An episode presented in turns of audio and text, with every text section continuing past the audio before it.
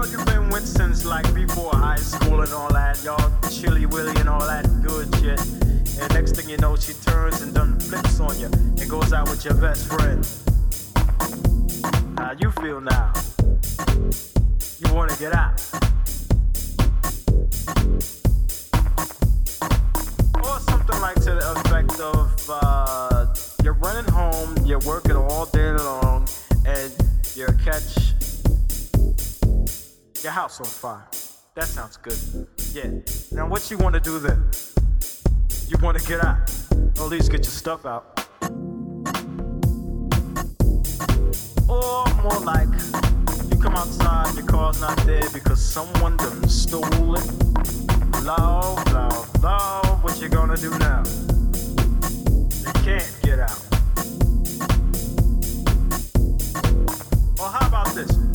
Around the corner with your mom, right? Someone done stuck her up. You can't do a thing because they got a snuffer right at your face. What you gonna do then?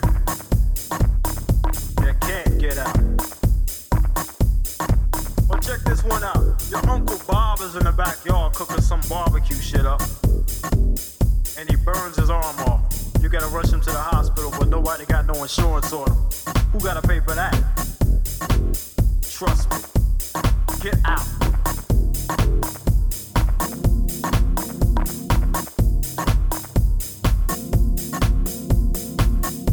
Or it's like your kids come home and do whatever and they messing around in your room. You got a waterbed. Guess what has a hole in it now? Get out. Or more like this. You got a brand new VCR for Christmas. Guess what has a peanut butter and jelly sandwich in it? Get out.